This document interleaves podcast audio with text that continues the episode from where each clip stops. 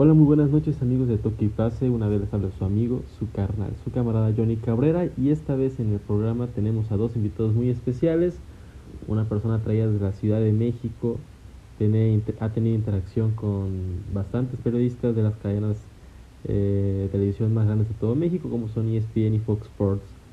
Eh, aquí mi primo Rodrigo Álvarez. ¿Cómo está Rodrigo?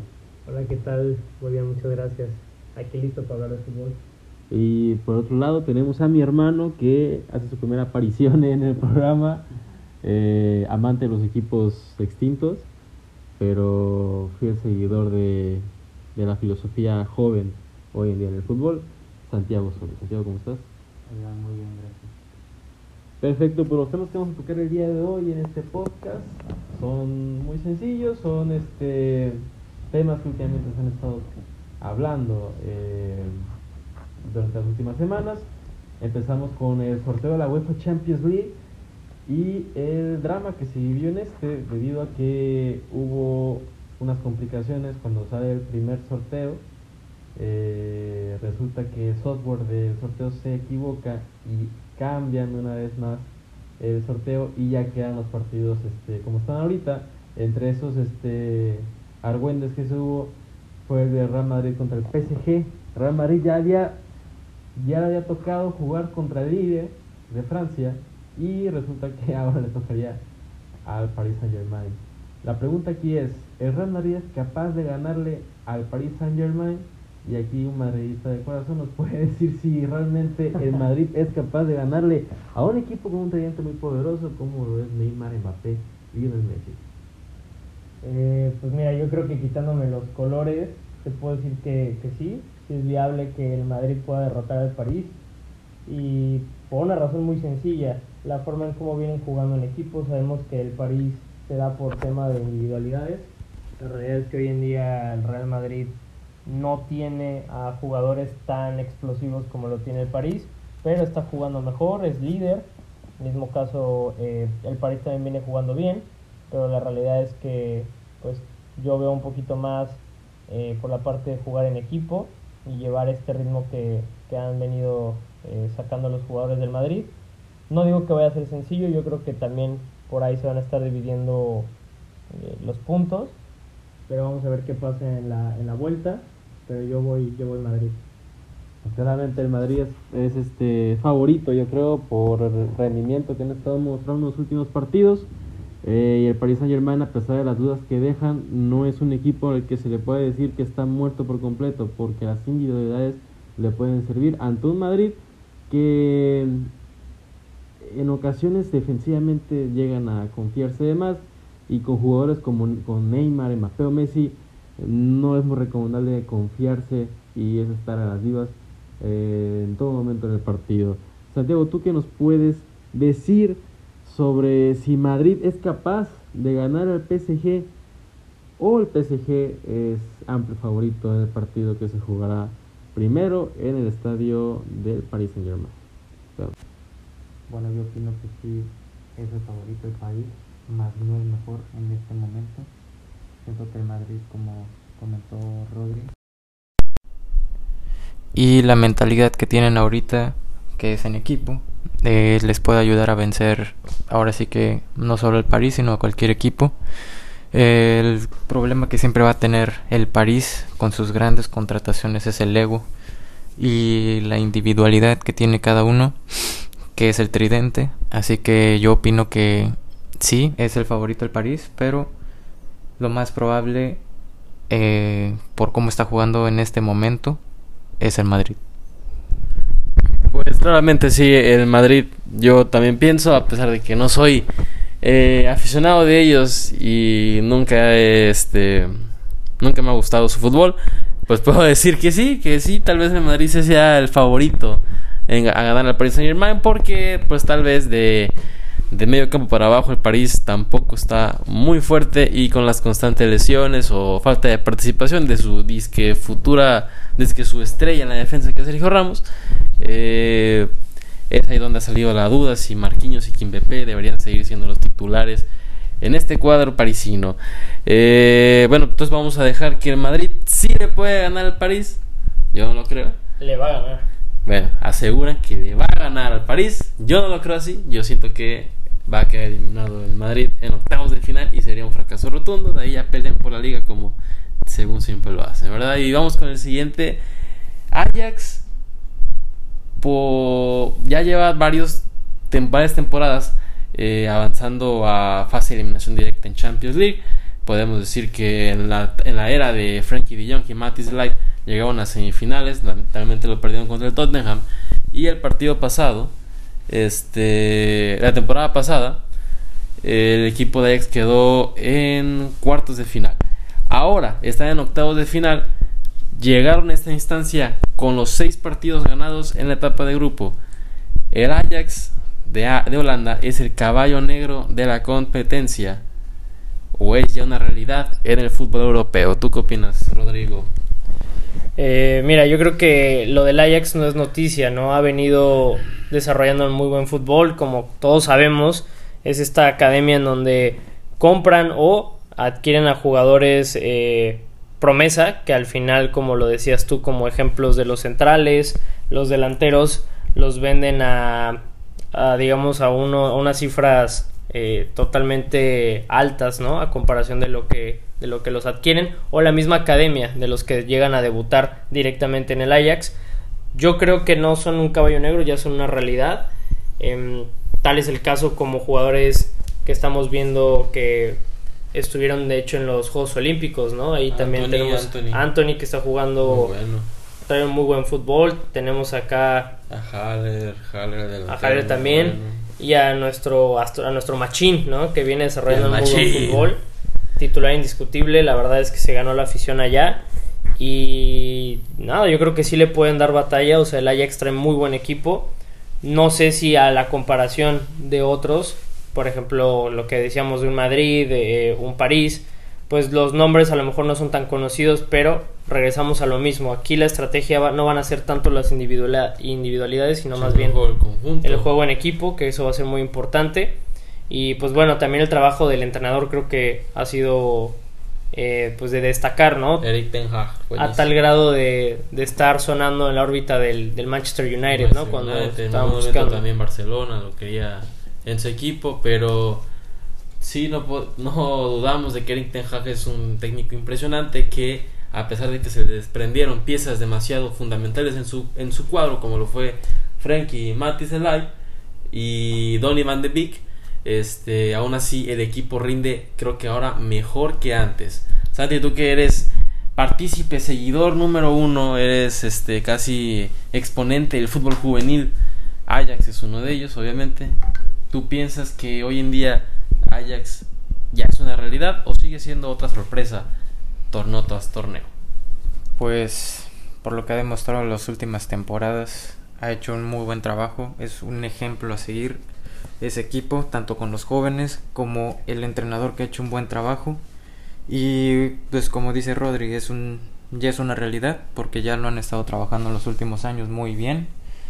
Ya no son un equipo chico o aunque estén en, en una liga pues de no que no es de un tan alto nivel, ellos han sabido destacar en las competencias europeas, así que es un gran ejemplo ese equipo venden a sus figuras por fichas, por, perdón, por cifras exorbitantes y aún así logran hacer otra nueva cantera y siguen trabajando igual. Así que ya es una realidad. Es, yo lo pondría en el top 10 de los mejores equipos de, Europa. Sí.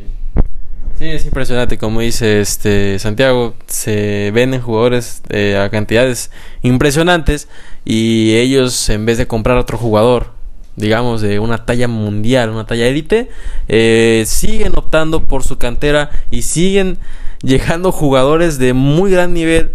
Por ejemplo, ahorita que está Anthony, a mí me fascina el fútbol de Anthony, muy buen futbolista. Se me hace que es la ese nacimiento a través del yoga bonito junto con Vinicius, los dos son brasileños junto con Vini, son los, creo que los exponentes más grandes hoy en día, Neymar, Vinicius y Anthony, del yoga bonito en el fútbol ese que tanto se está pidiendo otra vez y que se está extinguiendo. Eh, pero bueno, quedamos todos muy claros que Ajax hoy en día es una realidad más que una sorpresa. Y aparte que tiene las chances muy grandes de pasar a la siguiente ronda porque va contra el Benfica. Benfica no es un mal equipo. Pero siento que Ajax es un equipo muy sólido en todas sus líneas. Así que esperemos que Ajax sí pase. Yo voy con Ajax, ya que mi equipo quedó eliminado. Eh, yo voy con Ajax, Ajax, la Champions League. Ay, París. Este, y para terminar este tema de la Champions League, City y Bayern Múnich. Son dos equipos muy poderosos, dominan sus respectivas ligas. Bayern Múnich el primer lugar y City de Pep Guardiola también. Los dos equipos ya han estado en finales de Champions. Uno ha sido campeón, el otro sigue buscándolo. La pregunta es, ¿el City y el Bayern Munich son los dos equipos más fuertes hoy en día? ¿Son los rivales a vencer? Rodrigo, ¿cuál es tu opinión? Yo creo que dejaría a un lado y lo pondría por aparte al City, ¿no? Creo que el City es el que está jugando de manera fenomenal. Eh, Pep Guardiola en estas instancias también lo sabe, los jugadores están a tope y el Bayern creo que también con lo que Lewandowski está aportando es abismal, ¿no? O sea, considerando que ahí eh, mucha gente vio polémico el que el balón de oro no se le haya dado a, a Lewandowski. Está bien, está bien. Pero, pero no, o sea, yo creo que el City está jugando otro fútbol, están en otro nivel. Y el Bayern normalmente en las últimas instancias es cuando llega a aflojar un poco, ¿no? O sea, vimos que ganó recién la, la Champions también, pero por lo mismo también hemos visto cómo en esas instancias llegan ya un poco agotados los jugadores. Eh, pero nada, yo creo que el City ya le toca, ¿no? Ya ya, es momento de que Guardiola vuelva a alzar un, un, trofeo de, de, esta magnitud, pero yo veo mucho más favorito al City que al Bayern. De igual manera, así como, como dice Rodrigo, ya le toca al City, llevan años y años de inversión, de inversión, de gastar dinero en jugadores este élite y nada más no se les ha dado. El año pasado estuvieron a un pelín, pero una sorpresa este muy pero muy cabrona la del equipo de Chelsea que les terminó ganando esa final con gol de Hearts. Este, Santiago, tú que eres fan del City a escondidas, eh, ¿qué, piensas tú? ¿Sientes que City y Bayern Munich son los dos equipos más fuertes a vencer o agregarías a otro y quitarías a uno de esos dos? Bueno, yo opino que sí. En este momento son los dos más fuertes, tienen el plantel más fuerte eh, de Europa. Eh, tanto como valor y obviamente lo, estamos viendo en sus últimos partidos. El City ya se le hizo costumbre golear equipos. El Bayern lo mismo. Eh, sí son muy fuertes. No me inclino tanto por el City. Porque es lo que se piensa cada, cada temporada. Que ya le toca, ya le toca. Y nada más no, no le toca. Entonces sí va a ser difícil. Otra vez. Pero ahora sí, ellos dos son los únicos candidatos en, en, en mi parecer para esta Champions. Pues todos estamos de acuerdo una vez más, rara vez, rara vez estamos de acuerdo los tres en algo y esta vez estuvimos de acuerdo en los tres, bueno, menos en el París contra el Real Madrid, pero nosotros dos estuvimos de acuerdo.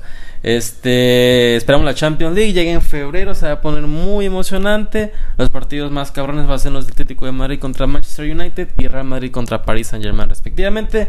En el siguiente tema, señores, tocaremos a Mbappé y Haaland y su futuro. Aquí la pregunta es, ¿creen ustedes que Mbappé y Haaland será la nueva rivalidad en la Liga Española? Obviamente sabremos que Mbappé se ve al Real Madrid y Haaland lo está buscando a tope el equipo del Fútbol Club Barcelona. Rodrigo, ¿tú crees que vamos a vivir otra vez una etapa como la de Cristiano Ronaldo contra Messi? Esta vez ahora Mbappé contra Haaland. Mira, los medios lo piden, el público lo pide, los aficionados lo piden. Sabemos que termina esta época dorada entre Cristiano Ronaldo y Messi. Se avecina, ya lo estamos viendo. Eh, siguen jugando a un nivel fenomenal, pero es una realidad que ya no van a ser eh, pues estos jugadores dominantes a nivel mundial.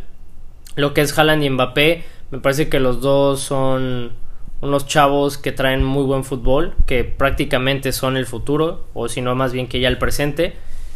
La cuestión aquí es, independientemente que jueguen o no jueguen en la Liga Española, van a tratar los medios y todas las personas de que esta sea la rivalidad, eh, la nueva rivalidad más bien. Em, el tema aquí es que los dos deben de, de seguir este ritmo de, de, de, fútbol que traen, ¿no? O sea, Mbappé lo hemos visto a veces con unos altibajos, Haaland, eh, a lo mejor la gente no lo considera tan completo como Mbappé, pero pues es una máquina, una máquina de goles. Y Mbappé da un poquito más de espectáculo, ¿no? Se le da un poquito más el tema de, to de tomar el balón, de hacer magia, y Haaland es mucho más efectivo en ese aspecto, ¿no? Pero queda claro que estos dos son los elegidos para, para tener una nueva rivalidad en el fútbol, ¿no? Sí, como dice Rodrigo, creo que es más vistoso el fútbol de Mbappé que el de Haaland, por lo mismo de que Mbappé regatea a dos, tres rivales y va al gol. Y Haaland es un hombre este, rematador, un hombre de área. Eh, pero la, verdad, en momentos, este, el noruego ha demostrado que tiene cualidades más allá de, de, solamente tirar a portería. Este, y Santiago lo puede decir perfectamente bien. Santiago, ¿tú qué opinas? ¿Tú crees que Haaland y Mbappé están al mismo nivel? Haaland es mejor, Mbappé es mejor que Haaland. Eh, para ti, ¿quién? ¿Quién es mejor? ¿Y se dará la rivalidad en la Liga Española, sí o no? Bueno, pues como hemos visto los partidos de cada uno, eh, no digo que Mbappé sea mejor o Haaland sea mejor. Para mí son los dos eh, jóvenes más talentosos en la actualidad, pero no tengo aún eh, eh, alguien superior a otro. Un favorito. Sí, entonces para mí sí, son los dos más talentosos en la actualidad. Pueden ser los, la próxima era de Cristiano o Messi, pero eh, no estoy eh, de acuerdo en que se van a ir a la liga.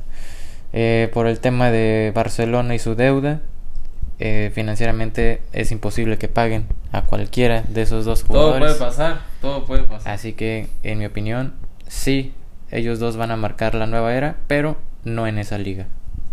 Pues, si no es en esa liga, entonces no sé en cuál otra será. Este, medios dicen que Haaland podría llegar al City, al Bayern Múnich. ¿Ustedes creen que llegue? No creo que llegue al Bayern Múnich. El problema aquí es, eh, como mencionaba Santiago, la rivalidad ya está.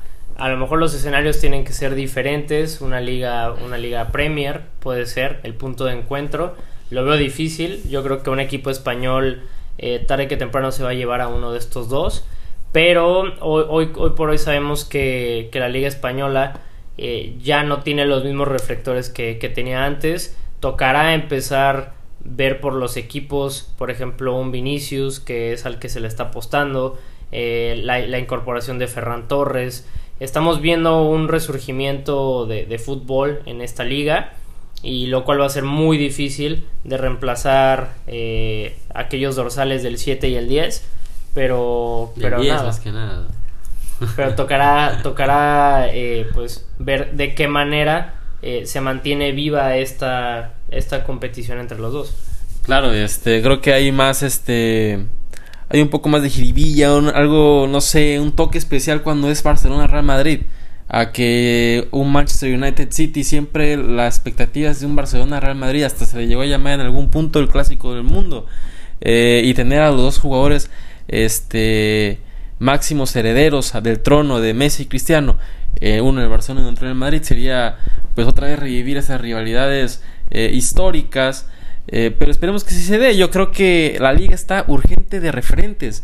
Eh, no podemos conformarnos, no se pueden conformar, mejor dicho, allá con tener a Vinicius Junior y a Mbappé o con Barcelona que tiene a Gavi y a Ansu Fati, o no sé. Yo creo que ocupamos ocupan ellos este un algo más, un bombazo, un bombazo que digan es puta un, esta liga. cambio, es un cambio generacional Sí, es un cambio generacional, pero ocupan un bombazo y digan, puta, ya llegó el cabrón que va a romperla con todo. Y uno es Mbappé. Mbappé, más que nada, sí se quiere ir a la Liga Española. Con el Real Madrid, lamentablemente, pero sí se quiere ya ha demostrado. Y Haaland yo creo que sí es muy inteligente. Aceptar irse a Barcelona, yo creo que es lo mejor que le puede pasar ahorita. Es lo mejor que le puede pasar a los aficionados, como tú dices, para revivir esta, esta rivalidad entre, entre los dos equipos más importantes de España. Pero es un hecho que pinta complicado para, para algo, un impacto inmediato. Pero estábamos hablando de uno o dos años para, para ver a los jugadores que hoy en día tiene el Barcelona, canteranos, jóvenes, eh, por parte del Madrid. Eh, no hay un referente como tal. Estamos viendo ahorita situaciones como Hazard, como Bale, que bueno, eran, eran, estamos hablando grandes jugadores. Hoy por hoy los que están sacando la casta es un Rodrigo, es un Vini Vini. y el emblemático Benzema que no, no para de dar un buen fútbol. Sí, no, más que nada también los veteranos, Luka Modric, este, Tony Cross, la medio campo. El resurgimiento de Luka Modric, creo que el medio campo del Madrid es, es, demasiado repetitivo que ya se conocen a la perfección. Eh, pero bueno, dejamos atrás Mbappé a Haaland y nos vamos ya al fútbol mexicano. O sea, ya bajamos de nivel cabrón y empezamos con el América. Aquí tenemos un aficionado de... tiene la piel así azul crema, este, americanista de corazón. Pero la pregunta aquí es, bueno, mejor dicho, como ya vieron ustedes, América ha hecho dos contrataciones hasta el momento. La de Diego Valdés, eh, proveniente del Santos, Santos, Laguna, y la de Jonathan Dos Santos, proveniente de Galaxy. La pregunta aquí es, con estos dos fichajes, ¿el América puede competir ahora sí por el torneo del fútbol mexicano? ¿O volveremos a vivir un fracaso más del equipo de Solar? Y aquí pues, un aficionado lo puede decir, Rodrigo. Mira, yo te puedo decir a comparación de otros equipos que aquí siempre se piensa en el campeonato, ¿no? Siempre se piensa en ganar, ser, eh, ser campeón de México. Eh, yo acá veo un problema. Los refuerzos no los veo mal, lo que veo mal es que no se están reforzando en las posiciones que eh, América sufría más en el torneo pasado. Hablo de la parte de la central y de los extremos. Eh, tal es el caso que veíamos a un Miguel Ayun siendo extremo por derecha, lo cual eh, por su edad y sobre todo por, por la posición que él ha eh, desarrollado, no es la ideal, ¿no? Y ahora estamos hablando que en el medio campo llega Jonathan Dos Santos, va a nutrir muy bien al equipo en el medio campo. Eh, contando con Pedro Aquino, con el Cachorro. Ah, estamos viendo Pedro Aquino, estamos, Pedro Aquino, claro. También tenemos a, al canterano Santinaveda. Entonces yo veo muy bien la media. Al donde, Monosuna. no, el Monosuna ya, ya, ya se fue, pero pero la realidad es eso, o sea, creo que los extremos es donde nos estaba faltando. Tenemos un Mauro Laines que, que como tal a mí no se me hace un, un gran jugador, es eh, eficiente si lo es, eh, tiene buen eh, promedio de asistencias, pero estamos viendo que también metían hasta Salvador Reyes ahí como, sí, extremos. A, Y ahí es donde viene el problema, ¿no? Yo creo que ahí es donde nos teníamos que haber reforzado. La delantera, pues desafortunadamente no fue la mejor. Teníamos ahí a Roger, a Henry, eh, a, a Viñas. No fue el torneo de ningún, para ninguno de los tres. Pero bueno, delanteros ahí tenemos, la materia ahí está, habría que trabajarla. y los centrales, pues los centrales es una pena. La verdad no sé cómo siguen jugando. Y están a punto de renovar a Manuel Aguilera para la información de los americanistas. Triste, triste noticia porque creo que ya toca un cambio en esta parte en la central, ¿no? Creo que la parte de... En donde nosotros tenemos a Manuel Aguilera, eh, a Bruno Valdés, a Cáceres. Eh, creo que hay mejores centrales, ¿no? Que se pueden llegar a conseguir y ahí es donde creo que la directiva está cometiendo un, error y en específico Baños. Yo creo que ya le pudieron haber dado la chance al jugador que mandaron este a San Luis, ¿no? Necaxa. Claro, claro. Que cada semana surge en Twitter el hashtag de fuera Baños porque claramente no está haciendo eh, un buen trabajo. Lo de Jonathan Dos Santos estoy seguro que era algo que ya eh, se había cocinado hace, hace uno o dos años. Entonces el, refuerzo llega, a lo mejor no en el mejor momento porque no es una zona para reforzar pero bueno, bien recibido y creo que va, va a dar esta competencia que antes no teníamos en la banca cuando volteabas a ver al Mono Exacto, lo que sea, lo que sea es bueno. Santiago, pues como ya sabes, este Giovanni Dos Santos fue uno de los jugadores que reforzó la América hace unos años. Giovanni Dos Santos es hermano de Jonathan Dos Santos, pero Giovanni no, digamos que no engranó bien, eh, que estaba jugando en el disque más grande de México y terminó yéndose por la puerta de muy, muy atrás. ¿Tú crees que Jonathan Dos Santos vaya a tener el mismo impacto que su hermano? ¿O el güey va a tener ya metido en su cabeza que es la oportunidad de irse al Mundial de Qatar si hace una buena participación? Bueno, yo opino que este jugador cayó en su zona de confort ya hace unos años. Ya cuando uno cae en su zona de confort es muy difícil sacarlo de ahí. Así que, en mi opinión, no va a venir a hacer absolutamente nada Jonathan Dos Santos a México. Va a hacer lo mismo que hizo su hermano y siento que aquí es más que nada su retiro, sus últimos años. No lo veo ya como un futbolista que aspire al mundial porque, repito, ya cayó en su zona de confort y no creo que pueda levantarse de ahí y menos con la cantidad que le pagan y más el América, que fue lo mismo que hizo con su hermano. Se, siento que se va a repetir la historia. E igual también pienso que Jonathan Dos Santos este, puede repetir la historia de su hermano en la que no congenie en el fútbol mexicano. Eh, yo pensando que todavía tengo la esperanza de que Jonathan diga, bueno, me voy a poner las pilas, esta es la oportunidad de irme a Qatar, de que se fijen en mí, ya que en Estados Unidos no tiene muchos reflectores, pues en América los puedo tener. Esperemos que así sea y que Jonathan Dos Santos se tire, saque el perro y le, eche las pilas si quiere estar en Qatar, si quiere jugar su último mundial. Este, hablando de, de fichajes, eh, pues las chivas rayadas del Guadalajara ya empezaron a, reforzar, a reforzarse, pero también a desprenderse de jugadores. Y entre esos el trueque, el famosísimo trueque que hizo con el Cruz Azul. Llega Roberto Alvarado, el Piojo Alvarado, sí, el Piojo Alvarado llega, por la, llega a las chivas, pero se van Uriel Antuna y Alejandro Mayorga. La pregunta aquí, ¿esta es una muy buena decisión? ¿Quién perdió más y por qué las chivas? O sea, Rodrigo, ¿tú qué piensas? ¿Perdió más las chivas o fue un buen negocio? Yo creo que en general uno creería que el que perdió aquí fueron, fueron las chivas por dejar a, a un jugador muy explosivo como Antuna y sobre todo el tema de Mayorga que eh, recién veía que, que no era coincidencia, ¿no? Que él ya estuviera en tres de los equipos más importantes de, de México. Exacto, está jugando bien. Eh, tiene buena edad este Mayorga, creo que ha rendido bien. Y ahí es donde creo que Cruz Azul gana un poco. Entre Uriel Antuna y el Piojo Alvarado no me decantaría por ninguno de los dos. Creo que eh, son jugadores eh, con cualidades diferentes. Uriel creo que le falta la parte de la definición. Y creo que el Piojo tiene un poquito más de, creatividad, tiene más de visión en el juego, digamos en un tema de- del centro para arriba. Y, yo creo que aquí, pues dependiendo el parado y los técnicos cómo lo quieran manejar, yo creo que aquí ninguno sale ganando. Si me tuviera que, ir por alguno, creo que sería Cruz Azul.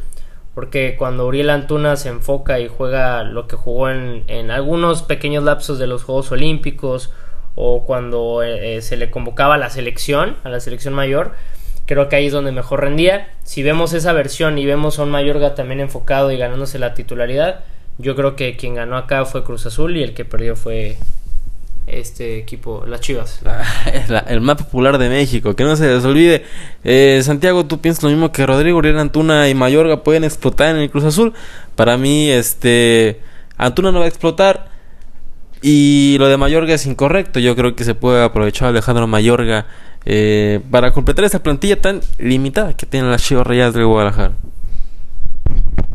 Bueno, yo opino que sí, eh, tienes razón. Chivas fue el que perdió más.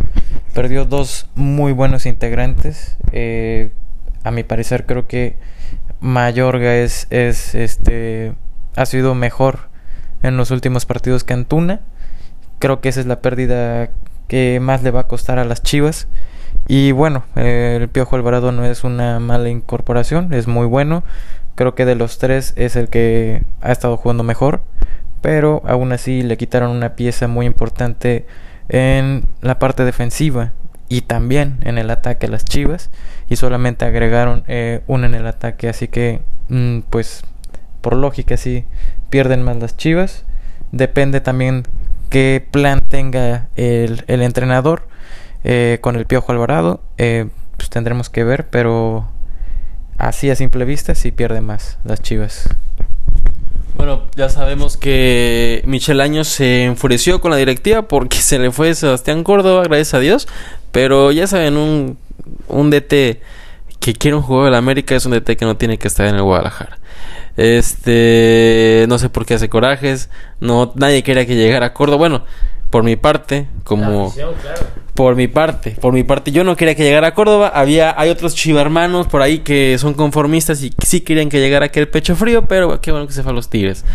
Este, vamos a la parte final del programa. ¿Qué prefieres? Ya saben, cuando hay invitado, eh, siempre anunciamos un qué prefieres. eh, damos dos opciones diferentes. Esta vez va a ser especial porque es fin, porque ya es fin de año. Así que aquí vamos a sacar el equipo toque y pase del año el 11 más importante en el mundo. tenemos nuestros candidatos en cada posición del campo y aquí entre Rodrigo y Santiago y también yo eh, vamos a decir cuál es el mejor 11 de este año. Para empezar en la portería tenemos a nuestros tres candidatos.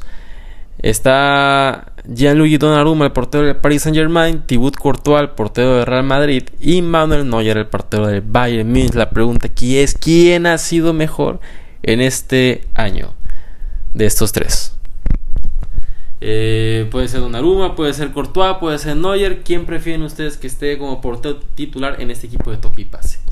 Yo me quedo con por la temporada en general, no, no por, Ajá, por todo. por nombre o por carrera. Por la temporada, claro, Ah, por puro temporada. año. El puro año, ajá. Ah, yo me voy por Manuelito Neuer. Manuelito Neuer. ¿Por qué Manuelito Neuer? Si Bayern Múnich no hizo demasiado que digamos. Recuperó creo que, que su fútbol, ¿no? O sea, hubo una etapa en donde se vino abajo. Eh, es cierto que Donnarumma por el tema de, de, de la Euro hizo una gran actuación, ¿no? La realidad es que eso yo, yo creo que también decantaría por, por Donnarumma, pero un tema a nivel personal y por lo que, lo que hace el capitán, yo creo que me voy con, con Neuer. Con Neuer, con Manolito. Santiago, ¿tú qué quieres? ¿Tú qué opinas? Donnarumma, Courtois, Neuer como el portero de toque y pase. Eh, bueno, como dice Rodri, creo que si hablamos de esta temporada, eh, sí, se lo lleva Neuer por todo el trabajo que ha hecho, pero Impresionante, señora. es Eh, impresionante lo que estoy escuchando, pero bueno. pensando a futuro y queriendo mantener mi plantilla un par de años, me quedo con Donnarumma. Bueno, pues ya, Santiago dijo que el mejor es Neuer, pero se queda con Donnarumma porque tiene como 20 años. Este, yo debo por Donnarumma por, por la temporada, regresó, él fue parte de la plantilla que hizo que el equipo de Milan regresara a competencias europeas, o sea, competencias de Champions League. Y pues aparte, pues fue campeón de Eurocopa con Italia, atajó los dos penales en la final contra Inglaterra, así que yo me quedo con Donnarumma y como estos contra uno, se queda Donnarumma como portero de toque y pase. Felicidades a Gigi. Te llegamos el trofeo mañana, yo creo. este. Lateral derecho en toque y pase. Tenemos a los candidatos que son Trent Alexander Arnold, Joao Cancelo, que ya me dijeron que no es lateral derecho, pero ahí aparece que lateral derecho y ya lo puse. Eh, Joao Cancelo y Akraf Hakimi. La decisión es muy difícil, Rodrigo. ¿Por cuál te vas? Estos tres jugadores muy buenos, eh, todos muy buenos. Uh, yo creo que me voy por Trent. eh, por, por cómo creció, sobre todo también por los números y las salvajadas de, de asistencias que ha repartido y sobre todo por la edad que tiene. Yo creo que es el futuro, al igual que toda la camada que estamos viendo que está surgiendo de, Inglaterra. Pero va a ser un referente para, yo me atrevería a decir, para la Copa del Mundo. Y yo creo que por eso me estoy yendo por, por el jugador de Liverpool. Santiago, ¿tú qué piensas? Este, eh, ¿Tú crees que Trent Alexander Arnold es el jugador para estar en toque pase? ¿O te vas a decidir por Cancelo o Hakimi? Creo que por el estilo de juego me agrada muchísimo más Hakimi y es un jugador que se ha tenido que adaptar a, a, a equipos eh, ahora sí que de distinto nivel y se ha adaptado muy bien. Eh, ahora sí que el Madrid lo ha de extrañar, así que yo me voy por Hakimi, es de los mejores laterales derechos del mundo y uno de los más veloces también del mundo. Pues ahí está. Y yo me quiero ir por Cancelo, pero como va a valer madre todo, se me voy por Cancelo, tengo que decirme entre Trent Alexander Arnold y Hakimi. Y yo creo que, como dice Santiago, Hakimi es muy buen jugador, este, muy rápido, pero creo que no ha pesado mucho en este nuevo plantel con el Paris Saint Germain. Y Alexander Arnold la sigue rompiendo a lo grande con Liverpool. Así que me voy por Trent. Así que Trent Alexander Arnold es nuestro jugador, eh, nuestro lateral derecho en toque y pase. Nos vamos con el equipo, con el lateral izquierdo. Y nuestros candidatos, también muy buenos todos, son Andrew Robertson de Liverpool, Alfonso Davis de Bayern Munich o Teo Hernández del Bayern Munich también, ¿no? No, ese es de Milan. Es del Milan, sí, yo me quedé, me confundí con Lucas, Lucas es del, El del. Bayern, ajá. Sí, Teo Hernández de, del Milan. Así que, Rodrigo, ¿tú qué piensas? ¿Robertson, Davis o Teo Hernández? Mira, si es por un tema de gustos, creo que la temporada que ha hecho Teo Hernández es, es, es muy, muy buena. Eh, como hemos visto, ha, sufrido eh, por no tener una estabilidad en algún equipo. eh, lo vimos ahí también eh, tratando de ganarse la titularidad en su momento con el Madrid. Pero yo creo que lo que ha hecho Teo y en general el Milan, aunque no le esté alcanzando ¿no? para, para la liga, creo que ha sido eh, muy placentero ver a un Ibrahimovic también liderando el equipo, resurgiendo como esta parte de, de, la rivalidad con el Inter. Y yo creo que por estos méritos y por la edad y por lo que ha hecho, yo creo que me voy con Teo Hernández. Teo Hernández, muy buen futbolista. Santiago, yo ya sé a quién vas a elegir, pero pues dilo tú. Pues actualmente uno de los mejores jugadores del mundo, no solo en su posición, sino del mundo. Eh, lo ha demostrado en donde tú quieras verlo. Lo ha demostrado en el Bayern, que inició desde abajo y ahora es de los referentes. Y también es el referente absoluto de su selección y le está haciendo, eh, pues ya, estar a un paso del mundial. Así que para mí esto es muy evidente. Es Davis el mejor lateral izquierdo del mundo. Pues como dice Santiago, sí tiene razón Alfonso Davis. Aparte de que está en un equipo impresionantemente bueno, eh, incluso cosa que le ha servido, pero Davis es un jugador muy rápido, muy importante, no solamente en el esquema de Jürgen Nagelsmann, sino también para su selección, ya que gracias a él, Canadá está en primer lugar del hexagonal. No es cosa de suerte, es cosa de que cuentan con muy buenos jugadores y ya este, eh, ya Alfonso Davis ya ha sido considerado eh, como el mejor lateral este, izquierdo del mundo. Eh, ha sido considerado como el mejor lateral izquierdo de la CONCACAF y ha sido considerado el mejor jugador en Canadá, aparte de que ha ganado premio del mes en Bundesliga. Así que la verdad, sinceramente, yo tengo que por Davis. Y pues 2 a 1. Davis queda como nuestro lateral izquierdo en toque y pase. Nos vamos con los centrales. Aquí cada quien tiene que elegir dos centrales. Eh, es muy difícil, la verdad, muy difícil. Pero aquí van los candidatos. El candidato número uno es Rubén Díaz de Manchester City. Nos vamos con Thiago Silva del Chelsea. Virgil van Dijk del Liverpool. David Alaba del Real Madrid. Leonardo Bonucci del Juventus. O esta, esta nueva revelación del Inter de Milán, Bastoni. Así que ustedes qué creen quien, que sea el, los dos mejores centrales para nuestro equipo de Toki Pase, Rodrigo. Bueno, yo creo que aquí vamos a coincidir todos con el primero. Creo que Rubén por parte del City ha dado una temporada increíble. Eh, se ha afianzado prácticamente la, de la titularidad. Eh, creo que de las mejores eh, contrataciones que, se han hecho. Y yo creo que, bueno, es indiscutible que él tenga que ser una de, de las dos personas que estén en la central. Y yo creo que la segunda, ahí vamos a diferir un poco. Pero creo que también la adaptación que ha tenido Alaba hoy, hoy por hoy en el Madrid ha hecho que realmente no se considere que era un, jugador que solo se adaptaba a una liga y a un equipo. Eh, entendiendo cómo venía la situación del Madrid de perder a sus dos centrales más importantes, a lo que es Ramos y Barán. Creo que lo que han hecho hoy por hoy es eh, algo, algo sumamente importante sobre todo también que hay que entender que Alaba no solo es central, ¿no? O sea, él eh, se puede desenvolver en diferentes posiciones y por eso yo creo que le daría el mérito eh, en esta temporada, lo que se lleva de la temporada, a David Alaba. David Alaba, eh, me quedé estupefacto con esa respuesta. Le preguntaría a Santiago, pero Santiago se acaba ir a cagar en estos momentos. Este, pero sí, como dice Rodrigo, todos íbamos a conceder en el primer central. Coincido con que Rubén Díaz del City es el central a eh, el mejor central del mundo hoy en día, yo creo. Pero, a, diferencia de Rodri, yo como segundo central le elegiría al, final, al campeón de Champions League, al hombre que pasó del Paris Saint Germain al Chelsea. Una persona que pues no pensábamos que, se, que sería un equipo grande a otro grande. Todo el mundo creía, no, pues se va del París, regresa a su país natal. No, fue a competir a la mejor liga del mundo y lo hizo de manera increíble, aparte de que es el actual campeón de Europa. Thiago Silva, yo creo que para mí Thiago Silva es el, el segundo defensa para toque y pase. Este, como Santiago sigue cagando. Vamos a darle la palabra al invitado, así que nos vamos a quedar con Alaba. Como Rodrigo el invitado, vamos a quedar con Alaba como el, como el central. Pero podemos tomar en cuenta que Thiago Silva tampoco sería una opción descabellada. No. Eh, Virgil, por su lesión y lo que vivió esa última temporada con Liverpool, no podemos considerarlo. Como candidato sí, pero no como los mejores centrales.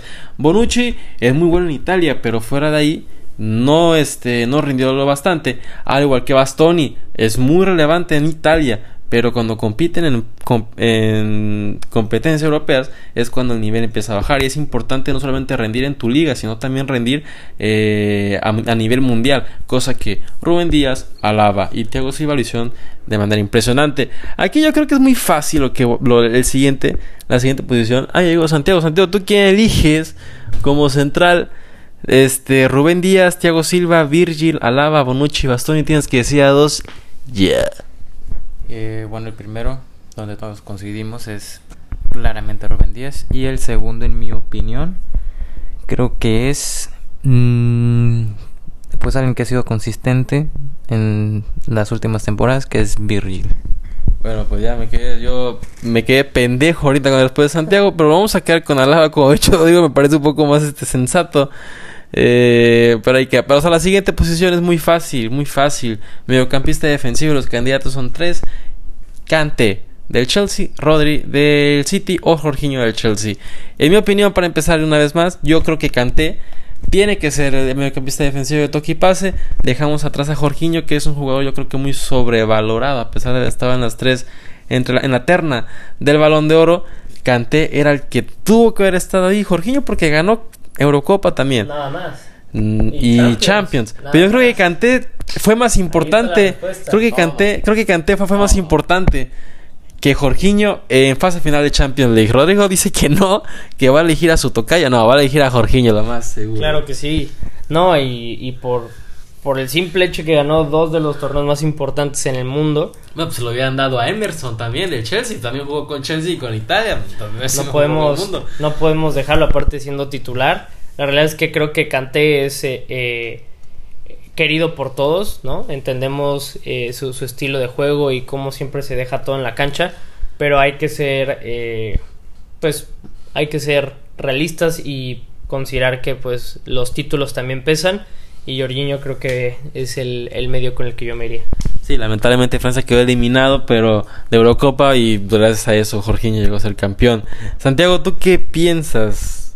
Eh, ¿También crees que Jorginho es el mejor mediocampista defensivo de la temporada? ¿O vas a decantar por Rodri o por Kanté? Yo creo que en esta temporada me quedo. Bueno, no he visto últimamente ni a Kanté ni a Jorginho. Pero sí he seguido un poco más a Rodri. Y es un jugador que sigue superándose y sigue mejorando. Y siento que los otros dos rivales que tiene. eh, bueno, siento que Kanté sí, he estado jugando bien, pero no como antes. Y Jorginho, pues creo que mm, no voy a decir que es 100% suerte, pero sí un porcentaje. Pues ya nos quedamos otra vez así, cada quien uno diferente, pero se lo daremos a Jorginho porque pues tiene las tiene la ventaja de que sí, recibió el balón de bronce.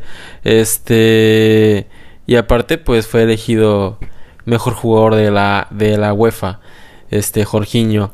Así que ahí está nuestro mediocampista defensivo, Jorginho. Medios ofensivos, aquí hay que elegir a dos está difícil, pero hay que elegir a dos nada más. Para los candidatos son Kevin De Bruyne, Pedri, Tony Cross, Luka Modric, Marcos Llorente, Nicolo Varela o Mason Mount. Rodrigo, tienes que conta- tienes que decir nada más a dos futbolistas y espero que los dos no sean de Real Madrid. Uf. Eh, bueno, creo que inicialmente con Kevin De Bruyne. eh, estamos hablando del mejor mediocampista del mundo en la actualidad.